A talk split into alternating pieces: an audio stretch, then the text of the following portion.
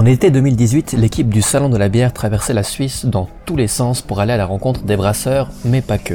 Découvrez dans cet enregistrement Yann Hurto, un mec qui n'est pas brasseur mais qui fait beaucoup de choses. Au moment de l'enregistrement, il s'occupait d'un espace appelé La Serre à Lausanne. Mais c'est évidemment de bière que nous avions parlé, plus précisément de Dresch.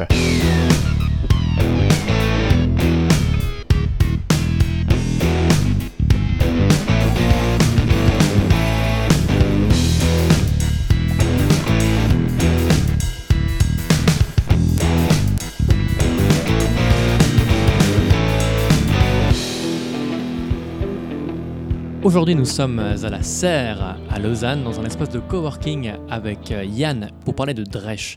On va commencer un petit peu à faire le point pour savoir euh, qu'est-ce qu'on fout ici et comment on se connaît. Salut Alex. Euh, qu'est-ce qu'on fout ici? Bah, C'est aussi, c'est aussi ton école. Oui. puisque une des parties de la, communauté des membres de la Serre, c'est les, les, étudiants et les intervenants de l'école professionnelle supérieure de naturopathie puisque toi, tu étudies dans cette matière-là en ce moment, en soir et week-end. Et puis, c'est un endroit où il y a aussi des étudiants en semaine, euh, des étudiants et des étudiantes, et puis euh, des coworkers euh, de tout type, toute profession, toutes sortes d'activités, thérapeutes ou pas, mais de manière générale, on va dire intéressés à l'hygiène de vie, à leur cadre de travail. puis, comme toujours dans les espaces collaboratifs comme celui-là, qui cherchent des opportunités de collaborer, bah, que ce soit entre eux, mais aussi avec les, les futurs diplômés de l'école. Et comme tu as appris que j'organisais un salon de la bière et que toi tu es très très branché bière, tu, m'as contacté pour parler de, pour parler de Dresch. Bah déjà, je suis consommateur. c'est un produit que j'apprécie beaucoup depuis longtemps. J'ai vécu un peu en Belgique. Euh, c'est un produit que j'aime bien. Euh, je suis arrivé à Lausanne il y a 7 ans où justement ça frémissait. Puis c'est là où des choses se passaient avec euh, des, des microbrasseries qui, qui s'installaient durablement dans le paysage. Et bah, le sujet, en fait, je l'ai découvert avec des potes parisiens euh, qui eux travaillent depuis presque 7 ans maintenant sur euh, l'économie circulaire, euh, adaptée aux brasseries urbaines.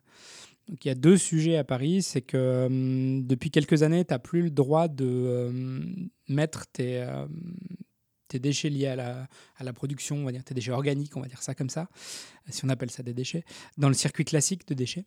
tu es limité à une tonne par an donc pour tous les gens qui connaissent un petit peu la brasserie, il faut se rendre compte qu'une tonne de drèche, c'est rien. rien. C'est même pas une, un quart de semaine de prod pour la plupart des microbrasseries, donc c'est pas grand-chose. Euh, donc ça te dit tout de suite qu'il faut trouver autre chose, parce que sinon le 2 janvier, tu sais plus quoi faire de tes drèches. Euh, rapidement, peut-être pour ceux qui savent pas, les drèches, en anglais on dit spent grain, donc ça permet de plus de comprendre ce que c'est. C'est tout, tout ce qui reste des grains que tu utilises pour faire de la bière. En gros, la première étape quand tu fais de la bière, c'est tu, euh, tu concasses du grain et puis tu en fais une espèce de tisane chaude euh, ce qu'on appelle le mash. Et puis ça, ça devient de la bière plus tard. Euh, donc c'est la première étape. Puis ensuite, tu as un, jus que tu utilises. Euh, dès que tu as fini cette étape-là, ton grain concassé mouillé, c'est un déchet. Tu t'en serviras plus jamais. Et c'est un vrai enjeu parce que tu t'es emmerdé à trouver les, les meilleurs grains possibles. Euh, que ce soit du bio ou pas, mais des trucs qui sont stables, qui sont bons au niveau des qualités gustatives. Euh, tu les as torréfiés, tu les as concassés, donc tu as fait toute une série d'activités en faisant en sorte que le produit reste intègre, tu l'as stocké dans des bonnes conditions, etc. Tu, l'as fait venir au niveau logistique. Puis bah, tu te retrouves avec un truc qui est chaud, euh, humide, lourd, organique, et qui est un enfer à évacuer dans les systèmes traditionnels de déchets, en particulier en ville. Si tu es à la campagne, ça devient tout de suite plus simple, parce que c'est quelque chose que tu peux euh, gérer avec des, euh, des, paysans du coin qui s'en servent pour donner à manger à leurs animaux notamment. Donc c'est plus facile. Mais même dans ces conditions-là, le volume peut être tel que rapidement, tu produis beaucoup plus que ce que l'écosystème autour de toi peut euh, digérer, on va dire. Et puis surtout, bah, considérer ça comme un déchet, c'est un peu dommage, parce que bah, justement, c'est du grain de bonne qualité. Tu lui as pas enlevé grand-chose, notamment en, valeur euh, nutritive, en, faisant ta première étape de production de bière. Tu as surtout enlevé des arômes et du sucre, en gros, pour faire simple. Euh, pas beaucoup de protéines, donc il reste beaucoup de choses avec lesquelles on peut faire des trucs cool. Et euh, bah, l'enjeu, c'est ça, c'est on fait de la super bière, c'est génial, mais est-ce qu'on arrive à aussi continuer à mettre en valeur les produits ou les, les ingrédients qui servent à faire de la bonne bière, au-delà de la bière. Ok, c'est un peu le, le, marc de café, mais pour la bière. Sauf qu'à la place d'avoir euh, un tout petit contenant de, de marc de café, là, ça représente des tonnes et des tonnes euh, par année. On va faire simple, mais si tu fais, euh, pour ce qui peut parler aux microbrasseurs locaux, si tu fais une cuve de 3000 litres, par exemple, tu vas vite te retrouver avec une tonne et demie de drèche, humide et chaude. Il y a à peu près 60-70% c'est de la flotte, mais ça, ça, fait du volume et ça fait du poids, quoi. Et on peut en faire beaucoup de choses. Il y a certains brasseurs qui allaient planquer ça la nuit dans les champs euh, environnants parce qu'ils savaient pas quoi en foutre. Mais euh, comme tu le dis, c'est pas c'est pas seulement euh, c'est pas seulement du, des céréales avec encore des protéines et des sels minéraux dedans. C'est chaud et humide, donc on, peut en faire plein de ah, choses. Il y, a plein de sujets. C'est comment on fait en sorte que ça ça se dégrade pas au niveau fermentation moisissure. Ça c'est un vrai sujet. comment est-ce qu'on peut les sécher? Euh, et puis en faire autre chose après. Une fois que c'est sec, c'est un truc qui se trade sur le marché mondial des matières premières, en fait, la drèche sèche. c'est pas une vue de l'esprit, c'est vraiment un truc qui existe et qui est connu. La question, c'est comment, avec des malgré tout petits volumes, on arrive à valoriser ça bien. Euh, et donc, c'était toute la question de, de mes potes parisiens qui ont cartographié pendant quasiment deux ans déjà tout ce qu'on pouvait faire que ce soit euh, industrialisé ou prototype, expérimental. Ils ont cartographié après par-dessus tous les gens à Paris qui faisaient ça, donc euh, au niveau industriel, au niveau labo de recherche, etc. Puis avec ça, ils ont commencé à créer une filière intégrée avec et pour les brasseurs. Et une des premières pistes, c'est comment on organise une logistique commune, par exemple. Sur une ville comme Paris, tu as une quinzaine de brasseries intramuros. Comment on se démerde pour mutualiser les coûts de, bah, location ou achat d'un camion, temps euh, passé par un salarié pour conduire le truc, et puis optimiser le parcours pour qu'elle soit collectée fraîche. Parce que si tu laisses tes drèches euh, pourrir dans un coin, euh, tous les gens qui savent que pour brasser, il faut avoir un truc à peu près propre, tu peux pas laisser une tonne de drèches en train de moisir dans un coin de la brasserie. Ça marche pas comme ça, quoi. Tu peux vraiment pas faire ça. Puis si tu veux en faire quelque chose de cool, faut pas les laisser moisir prendre un exemple simple, tu peux t'en servir de nourriture pour animaux, tu peux les, dégrader artificiellement avec euh, bah, des tas de choses, euh, des lombriques pour faire du, compost, euh, il y a certains types de mouches aussi avec lesquelles tu peux en faire des choses. Et surtout, tu peux en faire de la bouffe pour humains, c'est-à-dire qu'il y a des, boulangers qui peuvent mettre une partie, pour remplacer une partie de leur farine ou de leur farine complète, tu peux remplacer par des drèches, tu peux faire du granola, des biscuits, enfin tu peux faire des milliards de choses avec ça pour la consommation humaine. Puis du coup, tu te retrouves avec les normes aussi de qualité de la nourriture disponible dans le commerce, donc tu peux pas faire n'importe quoi avec ça. Tu peux même tourner un petit peu en boucle, puisqu'on peut faire du pain avec la drèche, puis après, avec, euh, avec du pain, on peut faire de la bière. Tout à fait. Comme tu le sais, moi j'adore l'optimisation. Est-ce que ce serait possible d'optimiser en premier temps la chaleur que dégage cette drèche pour après la consommer ou en faire autre chose? Tout est possible. Il euh, y, a vraiment plein de choses par rapport à ça. Euh, pour citer les gens dont je te parlais à Paris, c'est le projet c'est Zebu. donc c'est l'écosystème des brasseries urbaines. Et euh, c'est porté par une asso qui s'appelle Zone A, AH, pour euh, agriculture urbaine et hybride. Et euh, il y a vraiment beaucoup de choses. Tout ce qui est effectivement échange thermique, il y, y, a des choses qui sont expérimentées. Là, en ce moment, ils ont monté à Pantin, dans la grande banlieue, un séchoir expérimental à base solaire et donc, euh, ouais, il y a, vraiment pas mal de choses qui sont possibles, hein, puisque bah, la chaleur dégagée au départ, ça reste pas chaud très longtemps non plus, hein, mais la chaleur dégagée au départ sur une tonne, tu peux t'en servir pour optimiser le séchage avec la vapeur d'eau. Donc, euh, ça, ça, ça marche aussi, ouais sur des grosses productions, on parle quand même d'une grosse quantité d'énergie, puisque on dépense de l'énergie pour chauffer la bière pour le brassage. Ah, après, on dépense. Euh, donc, euh, tout à fait. Oui, mm. et on dépense même de l'énergie pour refroidir après. Alors, euh, si on pouvait récupérer ce qui est chaud pour alimenter quelque chose pour refroidir, ça pourrait être assez cool. Moi, j'aime bien. Les, les, installs actuels optimisent déjà pas mal ça, hein. mm-hmm. mais effectivement, plus sur les, les tuyauteries et les échanges d'eau où il y a pas mal de choses qui sont bien faites. Mais la chaleur dégagée par les drèches, une fois qu'elles sont sorties du système, ça, c'est un, peu plus, euh, un peu plus tricky. En Valais, on voit beaucoup ça avec, euh, avec le vin, quand on voit le, le, le, le mar. vin en Valais? Oui, on fait, on fait un petit ah, peu de vin. Comment on appelle ça? C'est pas, c'est pas le mou, c'est pas le... Il y a, y a, le mou et le mar aussi, ouais. Le mar, ouais, Le, mar de vin, on, on voit ces, ces, gros tas de restes de raisin qui fument. J'ai toujours l'impression que c'est gâché toute, ces, toute cette énergie, qu'on pourrait en faire quelque chose. Du biogaz ou... Alors, il y, a, pas mal de choses à dire là-dessus. Euh, bah, pour, pour, vu que tu emploies ce mot-là, une des pistes de valorisation les plus solides et les plus simples, c'est effectivement amener les drèches euh, chez un opérateur de biogaz. Parce qu'en gros, c'est le meilleur carburant possible. On prend un exemple simple, dans la région, tu as des, gens qui ont des installs où tu vas essayer de valoriser le lisier, par exemple. Donc, euh, tous les déchets organiques, les excréments des animaux d'agriculture. ça, c'est un truc qu'il faut cramer mais ça, c'est un vrai déchet. Par contre, en soi, ça a très peu de valeur. Ce dont tu as besoin pour faire du biogaz, c'est des bactéries qui ont suffisamment de bonne bouffe pour s'occuper de ça. Et là, il y a vraiment beaucoup de bonne bouffe encore dans la bah, drèche. Exactement. Et justement, la drèche, surtout la drèche de bonne qualité artisanale, c'est vraiment le meilleur carburant possible pour des bactéries, pour du biogaz. Donc, euh, les opérateurs de biogaz, en général, si tu arrives à résoudre le problème de la logistique, ce qui est le plus, euh, ce qui est le plus emmerdant, euh, sont assez fans des drèches. Mais même à plus petite échelle, hein, on sait qu'il y a beaucoup de brasseurs qui font avec des cuves de 20 litres dans leur cuisine entre potes. Tous les brasseurs que je rencontre, euh, ils sont pas très originaux et commencent tous par cette histoire-là en disant oui, on a commencé dans la cuisine avec une cuve de 20 litres, blablabla, puis finalement maintenant on a des cuves de 5000 litres. Mais même en faisant des petites productions, bah, ne jetez pas votre drèche, faites-en des biscuits. Alors effectivement, mais ça peut vite être un problème euh, si déjà tu fais ta, euh, ta bière artisanale chez toi, si tu dois en plus commencer à avoir un système et du stockage euh, ou suffisamment de potes capables de venir le chercher frais pour en faire quelque chose, tu peux vite te retrouver débordé aussi. Parce que bon, faire du pain à la drèche, tu vas en faire un ou deux par semaine si es pour ta famille, très bien, mais tu vas pas peut-être pas pouvoir gérer tes, je sais pas, 10 ou 15 kilos de grains. donc c'est c'est plus compliqué qu'il n'y paraît, honnêtement. Et un des enjeux, c'est comment tu mutualises, c'est-à-dire comment tu arrives à, quand c'est trop petit pour en faire quelque chose, à faire un volume suffisant pour le traiter propre. Et inversement, quand ça devient trop gros, comment tu arrives à avoir une filière qui est capable d'absorber. Mais là, avec la, croissance des brasseries en Suisse, à mon avis, il y a quelque chose à faire euh, dans ce pays. C'est la question. Euh, on aimerait bien avancer là-dessus. Il y a un petit projet à Lausanne qui avance. On verra si on arrive à, concrétiser ça dans les mois à venir. Mais euh, c'est un sujet, hein, puisqu'on essaie d'adapter le projet parisien ici depuis un petit moment maintenant. Ça s'est pas présenté parce qu'il bah, fallait être un peu patient, je pense. Les brasseries avaient besoin aussi de, regarder les, les coûts par rapport à ça. En Suisse, sont assez spécifiques. La structure de coûts est assez différente. Pour pas dire plus élevé Ouais, mais c'est pas tant que ça. Pour un bloquant, par exemple, c'est comment le, le, temps salarié de la personne qui conduit le camion, par exemple. Tu vois, ça, c'est un truc où c'est presque négligeable dans d'autres écosystèmes. Ici, c'est vraiment un coût euh, important.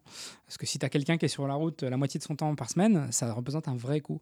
Euh, bien au-delà du coût de location ou du coût d'entretien d'un véhicule. Donc, euh, c'est là où il faut être un peu malin. Et où est-ce qu'on peut trouver cette cette création parisienne euh, pour l'instant Alors, ils sont, ils sont en ligne, il y a plein d'endroits, mais tu les retrouves sur leur site web. Donc, euh, on pourra peut-être mettre les liens euh, dans, les, dans les notes du podcast, mais ils ont un site très développé. Ils, ont, ils sont sur Facebook également. puis, on peut suivre l'animateur principal du projet, le fondateur, c'est Bruno Vitas. On peut le suivre sans autre. Il partage beaucoup de choses. En ce moment, il fait pas mal de trucs, des pleurotes, donc c'est assez rigolo. Alors moi, je considère qu'on commence toujours très petit pour pouvoir faire monter un peu les connaissances des gens sur un sujet en particulier. Rien qu'au niveau euh, social, oui, ça peut être compliqué si tu commences à avoir beaucoup de drèches dans ta cuisine, mais euh, quand tu es euh, en couple et que ton, ta compagne ou ton compagnon te dit que tu, tu fais un peu chier avec toute cette, toute cette drèche. Ça n'arrive jamais, ça. Non, non, ça n'arrive jamais. Qu'il fait chaud, ça pue, ben, tu peux intégrer ton gamin, ta gamine, que oui, après, tu peux faire des biscuits, puis tu peux même faire ça avec toute ta famille. Alors, il y a le côté, dès que tu viens de le faire, effectivement, si tu brasses le week-end, voilà, tu peux vite te démerder, petit atelier pâtisserie, hop, on fait quelque chose avec les drèches. Un petit granola, par exemple, ça, ça marche super bien. Euh, la famille sera contente le lendemain, tu peux en amener, tu peux en distribuer, voilà. Et puis après, bah, au niveau euh, individuel, le compostage, le lombricompostage, ça marche très bien aussi. Parce que, bah, mine de rien, si tu as du compostage de jardin, si tu as la chance d'avoir un jardin un peu, un peu à l'écart ou quoi, si tu pas genre dans un appartement en ville avec ton petit machin vert sur ton balcon, sûr que si tu mets 5, 10, 15 kilos de drèche là-dedans, ça va pas le faire. Ça va vite, surtout à cette saison. Ça va vite puer la mort. Enfin, c'est pas possible. Mais par contre, si tu es en jardin, c'est un, un très très bon activateur de ton compost. En fait, ça va, ça va fermenter plus vite. Je vais te proposer qu'on parle un petit peu euh, de ce qui se passe avant ça. Toi, tu aimes mhm. bien la consommation de bière, à moins que tu aies autre chose à rajouter par rapport à, non, juste pour dire que bah, ça, ça, devient un sujet sérieux et euh, tous les gens intéressés par cette question-là, c'est-à-dire une fois que tu as un, brasseur qui vraiment se casse le cul à sélectionner le meilleur grain possible, et pour faire de la bière craft de bonne qualité sur la durée, il faut que tu aies un bon grain, vraiment. Euh, bah, plutôt que de, le considérer comme un déchet, tous les gens qui sont intéressés à faire mieux que ça, ça va être le moment de se rassembler, de faire des trucs ensemble. Donc euh, n'hésitez pas à venir vers moi et puis on va activer ça rapidement dans les mois à venir. On va mettre tes coordonnées aussi euh, dans, dans, les liens. Alors, un, truc que je pourrais mentionner par rapport à toi, puisque le, jour où je t'ai rencontré, mhm. là, on était dans la, dans la classe. Dans un autre rôle. On ne pas encore de bière ensemble. Voilà, voilà. C'était le, premier jour, euh, le premier jour de classe à l'EPSN à la serre. La première chose que tu as dit, c'est euh, bonjour, bienvenue au cours de, de traitement de la barbe. Après, tu nous as expliqué un petit peu ton rôle ici, tu nous as expliqué l'espace, euh, qu'il y avait un, on pouvait euh, manger à midi à la lunchonette, qu'il y avait un frigo communautaire, qu'on devait faire attention à pas mettre des trucs qui puent dedans, mais par contre que si on voulait mettre de la bière artisanale avec marqué servez-vous dedans, tu as dit que c'était vraiment la bienvenue. c'est juste. Bon, c'est un secret pour personne. Toute personne qui a travaillé au moins une journée depuis un espace collaboratif sait qu'il bah, y a souvent des apéros en commun. C'est une des, parties de la convivialité. Et c'est sûr qu'à partir du moment où tu as un frigo communautaire, il y a deux principes. Il y a déjà, si tu veux que ce soit ton truc à toi et que tu le prêtes pas, bah, vaut mieux mettre ton nom dessus. Euh, puis quand tu as des nazis comme moi qui passent le vendredi pour virer les trucs qui sont là depuis trop longtemps, qui sont en train de devenir des aliens mutants, euh, vaut mieux mettre la date aussi. Et puis bah, si c'est pour tout le monde, bah, tu le mets à dispo, tu, tu le mets dans le frigo sans nom, sans rien. Et puis les gens peuvent se servir quand ils en ont envie au besoin. Quoi effectivement, c'est toujours sympa quand tu veux improviser un petit apéro euh, dans l'espace et que tu n'es pas sûr qu'il y ait quelque chose. Tu ouvres le frigo, il y a quelques bières qui ont été laissées, c'est sympa. quoi. C'est possible qu'il y ait des, bières avec un énorme autocollant salon de la bière qui puisse apparaître euh, prochainement. On ne sait, pas. On ne sait pas. On ne sait pas. Et en tant que, que beer geek très euh, communautaire, euh, très, euh, très ouvert, comment est-ce que tu gères le fait que les, les, les gens n'en peuvent plus de t'entendre parler de bière? Bah, Alors, ça, c'est mon petit côté belge, vu que j'ai un quart de sang belge. j'en parle pas tant que ça, j'en bois principalement. et c'est tout de suite plus agréable d'en boire et d'en boire avec d'autres. en parler, ça n'a pas grand intérêt. Enfin, j'aime bien en parler quand on est en train d'en déguster. Ça, oui, ça, c'est rigolo, puisqu'on est dans un contexte où les gens sont là pour ça, a priori. Mais vais pas faire chier tout le monde avec la bière à tout temps. Euh, bon, surtout dans un, cadre où je bosse aussi sur d'autres sujets. Puis c'est plus une passion qu'un de mes métiers pour l'instant. Euh, non, je, je, pense pas qu'on parle de bière si souvent que ça. Je fais des blagues là-dessus, effectivement, euh, que ce soit sur la barbe ou sur la bière. Pour contexte, c'est que le, le, fondateur, euh, le petit-fils du fondateur de l'EPFSN, qui est le, directeur actuel, Julien, a une énorme barbe aussi. Puis c'est votre premier intervenant en général quand vous commencez les cours ici. Donc tu as lui avec son énorme barbe de viking, moi avec ma barbe à côté, puis il y avait quelques barbus dans la salle. Donc voilà, c'est une, une, blague que j'ai reprise d'un gars qui s'appelle Dan Sinker, qui est très très bien. Ok, alors, comme ça fait longtemps que tu, tu aimes la bière et que tu, tu parles à plein de gens, qu'est-ce que tu conseillerais aux gens qui disent ne pas aimer la bière euh, Comment tu abordes ça en principe? C'est comme les gens qui disent, bah, comme moi par exemple, qu'ils n'aiment pas les brocolis. Euh, tu vois, il y, a deux, y a deux possibilités. Euh, soit dans ta famille, on fait du brocoli artisanal depuis des siècles, et là, il n'y a pas de doute, euh, tu sais que tu n'aimes pas ça. Tu as testé de toutes les meilleures façons possibles, avec tous les meilleurs accompagnements possibles, et puis tu sais que tu n'aimes pas. Un peu comme les crevettes dans Forrest Gump. Ouais, c'est un peu ça. mais là, il n'y a pas de doute. Tu sais ce que c'est de, la la bonne bière ou du bon brocoli, et puis tu n'aimes vraiment pas ça. Bon. Puis après, il y a les, les problèmes d'avoir découvert avec de la mauvaise qualité ou mal préparé. c'est sûr que si ton approche de la bière, ça a toujours été euh, la bière industrielle premier prix euh, qu'on buvait euh, dans les années 50 dans certaines familles agricoles, ce qui était le cas dans la mienne. C'est sûr que ouais, quand j'étais ado, la bière, ça me parlait pas trop. Le vin m'intéressait plus. puis je, viens d'une famille en partie tourangelle, donc où il y a une plus grosse culture du vin que de la bière. La bière, c'était plus un truc de, soif pendant les vendanges, tu vois, donc ça allait pas bien loin. Puis la petite lager ou pile ce premier prix, ça suffisait à s'hydrater en fait si, euh, si tu as la curiosité intellectuelle de manière générale pour même après passer 25 ans ou 30 ans, continuer à tester des nouveaux trucs ou retester des trucs, le goût évolue aussi. Ça, c'est la, science se, précise là-dessus. On sait que le goût évolue. Euh, tu goûtes pas les mêmes choses de la même manière à 20, 30 ou 40 ans. Tes, tes papilles gustatives, enfin tes cellules gustatives changent, elles aussi. Euh, donc il y a peut-être des choses au niveau de l'amertume, notamment dans la bière. On sait que l'amertume, tu goûtes différemment à ces âges-là. Donc peut-être que si à 25 ans, tu pouvais pas blairer la bière blonde de base euh, qu'on boit dans n'importe quel bar, ça vaut peut-être le coup, 5-10 ans plus tard, de tester une bonne bière artisanale, puis de, de se tester au niveau des goûts aussi. Ah, moi, j'ai toujours des, euh, des sours dans un coin ou des, des, grosses stouts très caféinées ou très chocolatées pour donner aux personnes qui, qui, disent ne pas aimer la bière. Alors après, il y a aussi une question de culture initiale du lieu d'où tu viens. Euh, si tu as grandi du côté de Liège ou Bruxelles ou que tu as de la famille là-bas, si tu as grandi dans les pays anglophones euh, nord de, nord de l'Europe, c'est pas la même culture de, des bières. Il y a différents types de bières.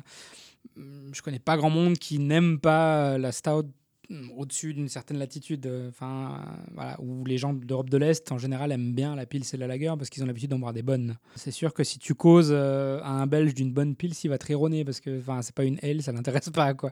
Mais culturellement. Et après, si tu arrives avec une excellente pils dans un pays, il y a déjà une culture de bière, même de bière différente, on va être capable de l'apprécier et dire j'aime, j'aime pas, mais c'est du bon produit. Mais comme beaucoup de choses dans ce qui se passe dans, dans la bouche et dans le palais, euh, quel que soit l'âge, si tu décides que tu es plus curieux, que tu n'as plus envie de goûter, ça sert à rien de te faire chier avec ça. Euh, si tu as une curiosité, si tu es toujours intéressé par euh, faire un bon assortiment entre ce que tu manges et ce que tu bois, aller au-delà du truc de base et puis faire partie des gens qui disent Ah tiens, tu as un truc nouveau, j'aimerais bien goûter. Là, ça vaut le coup de s'intéresser à la bière, surtout dans la région, parce qu'on est un pays où il y a quand même une, offre assez sympa. N'importe quelle ville de taille moyenne, il y a au moins un excellent bar à bière euh, où tu peux déguster des trucs vraiment cool. Ça vaut le coup. Tu parles d'accord, bière, mais qu'est-ce que tu conseillerais, toi, en principe? Oula, avec quel type de bière ou avec quel type de plat? Ouais, alors si tu as des bières que tu associes vraiment systématiquement dans ta tête à un type de plat bien défini c'est une bonne question. On part toujours du principe que la, boisson devrait soit compléter un plat, soit être totalement à l'opposé. C'est un bon point. Ma femme serait plus douée que moi là-dessus, parce qu'elle est vraiment pertinente là-dessus. Moi, je t'avoue que je suis plus côté dégustateur. Ah, c'est cool, mais quand j'apprécie quand quelqu'un d'autre a sélectionné. Euh, j'aime beaucoup, moi, les, euh, les gueuses, donc euh, allez, on va dire une bonne cantillon en fin de repas. Euh, j'ai appris ça à Bruxelles, surtout quand tu as passé un excellent repas au vin, avec différents types de vins. La gueuse un peu acidulée en fin de repas, c'est parfait, quoi. Par exemple. Euh, avec certains fromages, tu peux, tu peux vite avoir des surprises aussi rigolotes. Et puis, euh, ouais, les sours, il y, a des trucs marrants avec des choses plus douces ou plus amères au niveau du goût. dernièrement, qu'est-ce qu'on a testé? On s'est fait, fait surprendre avec un bah, justement une fondue. Et puis les différents types de bières dispo n'étaient pas euh, intéressantes, mais en fait ça passe bien quand même. Donc il euh, n'y a pas de règle, il faut tester une fois, puis ah ouais tiens ça ça marche ou ça marche pas. Euh, Moi j'aime bien prendre la, surette de BFM avec mhm. une grosse fondue. Ça passe bien. la fondue à la bière, ça peut être cool aussi. Hein. Ouais, il y en a. Enfin bon, attention, moi je suis marié avec une fribourgeoise, donc euh, ça n'existe pas la fondue à la bière. d'accord, d'accord. Au-delà de la 50-50 euh, sans kirsch, euh, la... ah. parce qu'il y a des gens qui mettent du kirsch dans la fondue. Alors moi j'ai appris après mes 18 ans que la fondue n'avait pas le goût du kirsch, je ne savais pas. Ça dépend quelle fondue, c'est toujours pareil. Mais une vraie moitié-moitié fribourgeoise, non, il n'y a pas ce genre de choses. On fait pas des choses pareilles. Il faut respecter le produit. Et toi qui as qui a bossé dans pas mal euh, d'entreprises, d'associations, de, de, start-up et de création. Dis-moi si je, si je me trompe. Non, non, t'es pas mal. Qu'est-ce que tu penses qui serait, qui serait bien pour le marché euh, suisse de la bière pour éviter qu'on ait euh, des bières belges qui sont certes très bonnes, mais qui Bon, déjà, euh, alors j'ai un biais, hein, mais euh, découvrir la, bière, on va dire, autre que euh, la blonde pression de base de nos amis industriels, c'est pas mal de commencer par certaines bières belges distribuées par un célèbre distributeur en c'est pas mal. Je veux dire, si grâce à ça, tu tombes sur une Chimay Bleue Grande Réserve ou ou un Orval, c'est sympa aussi d'apprendre ce que c'est ça, parce que c'est quand même des excellentes bières. J'ai commencé par ça aussi. Après, c'est sûr que si tu connais que ça, c'est un peu triste. Puis bon, il y, a, aussi certains opérateurs qui sont très doués pour faire passer leurs bières industrielles pour des bières pas industrielles. Ah bon, on ne jettera pas la pierre, mais voilà. Tu es vite limité sur le, côté réellement artisanal et local avec ce genre de, production. Une chose qui est cool en ce moment, c'est qu'on commence à avoir une palette complète. Il y a des, vraiment des, des nano-brasseurs qui font des trucs très bien sur la durée. On en parlait tout à l'heure au repas, mais euh, bah, des gens comme Fifon euh, à Lausanne, donc pour les, les fleurs du Malte. Euh, voilà, c'est une toute petite production. Il fait des bières qu'il maîtrise très bien, il teste des nouvelles choses, mais il les fait depuis longtemps et c'est de la bonne bière. On commence à avoir des gens dans la région, bah, on parlait tout à l'heure de Caillon, qui sont avec une petite production. C'est de loin pas leur, leur métier principal. Ils n'ont pas les moyens, euh, avec leur prod actuel, de. Je sais que chez Caillon, typiquement, il y a lui qui travaille quasiment en plein temps sur ça, puis il a quelqu'un qui l'aide, mais de loin pas un plein temps non plus. Donc ça reste des toutes petites entreprises, mais qui ont le, savoir-faire et puis maintenant le, début d'expérience pour faire des bières stables sur la durée. Puis on commence à avoir des acteurs un peu plus gros maintenant. Bon, à Lausanne, on les connaît bien, il y en a en Valais aussi, mais voilà, des gens comme bah, les White Frontier euh, chez vous, ou ici euh, Gabs et la Nébuleuse, commence à avoir un niveau de prod et d'installation où on est sur autre chose. Ça reste de la microbrasserie en termes de volume, mais on, est, on commence à être dans la microbrasserie euh, à la limite haute. Quoi. En termes de goût aussi, pour moi ça c'est important. Bien sûr, bah, c'est aussi le moment où tu peux te permettre d'avoir une stabilité commerciale, où tu peux tester plus ou plus de choses régulièrement. Euh, des acteurs historiques comme BFM ou Trois Dames peuvent se le permettre aussi parce qu'ils ont un, un fond depuis longtemps aussi. Mhm. Donc ça... Euh, j'ai l'impression qu'il faut faire un petit peu attention quand tu commences à brasser, que tu mm. vends tes bières. Si tu te rends peut-être pas compte au début à quel point euh, elle coûte cher, ta super bière artisanale, et quand tu mm. commences à avoir des plus gros volumes de production, il faut vraiment faire gaffe à réussir à maintenir ce niveau de, qualité. Ça, c'est vrai. Euh, bah, c'est en partie dû aux questions d'approvisionnement. C'est-à-dire comment tu t'approvisionnes, bah, notamment en grains, mais aussi surtout, parce que c'est ça le nerf de la guerre, en houblon euh, de bonne qualité. Euh, bon, c'est un sujet, on en discute depuis longtemps à Lausanne, mais c'est un sujet où il est clair que c'est là que le tri va se faire. Il y aura de la concentration dans le secteur. Il y a des brasseries qui vont disparaître parce qu'ils n'auront plus accès au houblon. Euh, ça va devenir trop cher ou trop compliqué. Surtout le houblon bio, c'est vraiment galère à en avoir. il y en a 3-4 sortes en Suisse. On parle même pas, du local parce que bon, le houblon stable local, c'est encore euh, l'enfance de l'art en, Suisse. En Europe, on a des choses pas mal bah, en Alsace depuis très longtemps, le nord de la France aussi. Il y, a des, il y a des gens pas mal qui font un bon boulot qui s'appelle Houblon de France ils, ont fédéré un peu tous les gens, tous les houblonniers, bah, surtout dans l'Est et dans le Nord, qui font du bon houblon stable depuis longtemps. Ici, tu as des gens, bah, je parle de ce que je connais en Valais, je sais pas, mais à Vaud et à Genève et dans le canton de Vaud, tu as des gens qui commencent à avoir des trucs qui ont 4-5 ans et qui commencent à être stables. Pas des niveaux de production qui permettent de, de fournir toute la demande, ça c'est clair. Parce que le houblon, ça pousse bien, c'est de la même famille que le chanvre. On sait qu'il y en a beaucoup qui se tournent maintenant euh, vers le CBD. C'est facile à faire pousser, quoi. Alors, c'est pas si facile, hein, parce que c'est une plante qui demande euh, une grande amplitude. Elle adore le gros froid, elle adore la grosse chaleur. Donc, déjà, ça, c'est pas simple, en fait, en vrai. Et surtout, le problème, c'est que c'est un truc, une fois que tu as décidé d'en faire, ça prend presque 4 ans à ce que la plante soit mature. Puis, une fois qu'elle est mature, il faut que tu t'assures que ce qu'elle produit est stable. Euh, dans- en qualité, j'entends. Parce que tu peux avoir une excellente récolte et puis la, la fois d'après, c'est de la merde. Donc, c'est vraiment compliqué. C'est ce point-là. C'est que tu peux pas improviser ton approvisionnement de houblon comme ça. Euh, c'est un- une affaire de 4 à 6 ans pour stabiliser une production et un approvisionnement. Donc ça se fait pas comme ça en claquant des doigts. Ah, c'est un pari sur le long terme, ouais. Ah, j'ai pas pensé euh, au fait qu'il fallait autant de temps que ça pour que ça pousse à la base. C'est l'enjeu en fait. Euh, Mais pour répondre à ta question sur comment je vois la suite, y a... on arrive à un moment où il y a pas mal d'acteurs, suffisamment pour satisfaire la curiosité et les goûts des uns et des autres. Ça, c'est fait maintenant, je pense. L'enjeu maintenant, c'est la progression du marché par rapport à d'autres pays qui ont une culture du goût similaire à la Suisse. On est encore très en retard. Il y a beaucoup de marge de progression sur la, la part euh, de consommation de bière dédiée à l'artisanal. Il y a encore vraiment de la marge pour pas mal de gens. Merci beaucoup Yann euh, de nous avoir reçus aujourd'hui, euh, de m'avoir reçu moi, parce que je suis tout seul aujourd'hui, à la serre. T'es un peu chez toi. Ah, c'est vrai, c'est vrai. Alors à la prochaine. À bientôt.